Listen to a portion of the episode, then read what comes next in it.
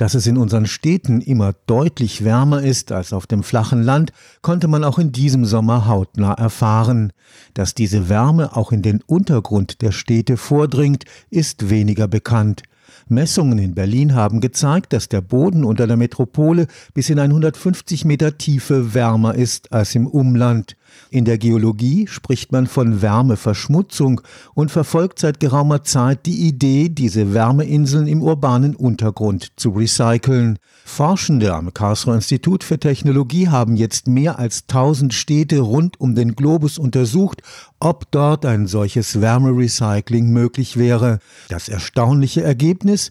Gut die Hälfte der Standorte ist dafür geeignet. Ein Viertel der Heizenergie könnte man mit dieser oberflächennahen Geothermie einsparen. Beton und Asphalt heizen sich in der Sonne auf, aus Wohnungen, Büros, Geschäften und Fabriken wird zusätzlich Wärme abgegeben. Städte sind wahre Wärmeinseln und das gilt auch für den Boden, auf dem sie stehen. Jeder kennt das, wer im Sommer schon mal barfuß über so eine heiße Betonfläche gelaufen ist, der weiß, die ist sehr, sehr heiß und dadurch findet natürlich ein Wärmeeintrag in den Boden und dann über die Zeit auch in den tieferen Untergrund statt. Genauso haben wir viel Infrastruktur im urbanen Bereich, die wärmer ist, das sind Abwasserleitungen, Fernwärmeleitungen, das sind Kellergebäude, Tiefgaragen, die alle im Jahresdurchschnitt so 20 Grad warm sind, während das Grundwasser eigentlich so zwischen 10 und 12 Grad warm ist. Dr. Katrin Menberg ist Forschungsgruppenleiterin am Karlsruher Institut für Technologie. Das geht erstaunlich tief. Wir haben schon verschiedene Studien gemacht, wo wir in unterschiedlichen Städten Temperaturtiefenprofile gemessen haben, also die Temperatur von der Oberfläche bis in teilweise zwei Metern Tiefe. In der Stadt Berlin zum Beispiel wurde diese Temperaturanomalie, diese Erhöhung bis in über 150 Metern Tiefe gemessen. Will man dieses Wärmepotenzial recyceln, muss man bohren. Man bringt eine Bohrung nieder, baut das Bohrloch mit so einem U-Rohr quasi aus und zirkuliert dann durch dieses System ein Wärmeträgerfluid, was im Bohrloch verbleibt und koppelt das an der Oberfläche im Gebäude an eine Wärmepumpe. Und diese Wärmepumpe führt dann eben dazu, dass sie die 15 oder 18 Grad, die sie aus dem Untergrund bekommen, dann eben auf das entsprechende Temperaturniveau, was ihre Heizung braucht, das auf die Temperatur bringt. Bei 1000 Städten rund um den Globus haben die Geologinnen das Wärmepotenzial im Untergrund mit dem Heizbedarf der Stadt darüber verglichen.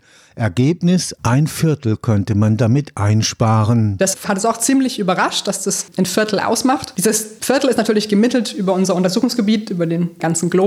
Wenn man das lokal betrachtet, sind die Ergebnisse sehr, sehr unterschiedlich. Also da, wo man wirklich extreme Hotspots hat, ist der Versorgungsanteil natürlich höher, als wenn man jetzt irgendwo in der Provinz oder irgendwo im Schwarzwald sitzt, dann ist der Anteil natürlich anders. Bis zum Ende des Jahrhunderts wird dieses Potenzial noch zunehmen. Was zum einen dadurch kommt, dass wir auch die Städte immer mehr ausbauen, nachverdichten und natürlich dadurch, dass sich diese obere Temperaturbedingung, die Lufttemperatur ja immer weiter erwärmt. Stichwort Klimawandel. Im Sommer kann oberflächennahe Geothermie auch zur Kühlung genutzt werden. Das gleiche Prinzip funktioniert auch andersrum. Ich kann die Wärmepumpe entweder dazu nutzen, um mir Wärme ins Haus zu bringen oder um die Wärme aus dem Haus in den Untergrund zu bringen. Im Idealfall sollte man es dann so machen, dass man das System für eine Speicherung auslegt. Das heißt, ich ziehe im Sommer quasi die Abwärme aus meiner Wohnung heraus, speichere sie im Untergrund und nutze dann im Winter diese gespeicherte Abwärme, um mein Haus zu heizen. Ganz nebenbei könnte man auf diese Weise auch die Gefährdung des Grundwassers durch die steigenden Temperaturen abwehren. Es gibt verschiedene negative Effekte, die eine Temperaturerhöhung im Grundwasser auslösen kann. Das sind zum einen chemische Effekte, die wir haben, sprich für die ganzen Stoffe, die im Grundwasser, was wir als Trinkwasser nutzen, gelöst sind. Diese Lösungsverhältnisse können sich ändern, wenn sich die Temperatur mehr als 5 oder 10 Grad verändert. Das kennt auch jeder, wenn man daheim den Kalk in Karlsruhe besonders da im Trinkwasser hat. Zum anderen hat das Grundwasser aber auch eine Mikrobiologie, die dafür sorgt, im Idealfall, dass das Trinkwasser sauber bleibt. Wenn wir jetzt die Temperatur verändern, bekommen wir da ganz andere mikrobiologische Verhältnisse. Wir bekommen andere Bakterien, wir bekommen eine andere Besiedlung des Grundwassers, was dann auch wiederum negative Auswirkungen auf unser Trinkwasser haben kann. Das Grundwasser ist im Grunde auch ein großes Ökosystem. Da legen kleine Invertebraten drin, die auch die Trinkwasserqualität fördern und die mögen keine hohen Temperaturen. Und aus der Hinsicht wäre es für das Grundwasser im Sinne auch von der Nutzung fürs Trinkwasser gut, wenn man die Temperaturen wieder auf niedrigeres, ursprünglicheres Niveau sozusagen herunterfährt. Im Unterschied zur tiefen Geothermie, bei der Bohrungen von mehreren tausend Metern niedergebracht werden müssen, gibt es bei der oberflächennahen Geothermie praktisch keine Risiken. Der Unterschied liegt aber auch in dem Temperaturniveau, das wir im Untergrund erreichen. Bei oberflächennaher Geothermie sprechen wir da eben von, wie wir jetzt in der Studie gemessen haben, die Untergrundtemperaturen von 15 bis vielleicht 20 Grad.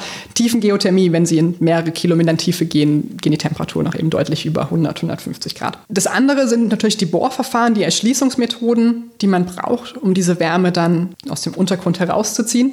Bei der oberflächennahen Geothermie ist das relativ einfach, weil wir flache Bohrungen haben.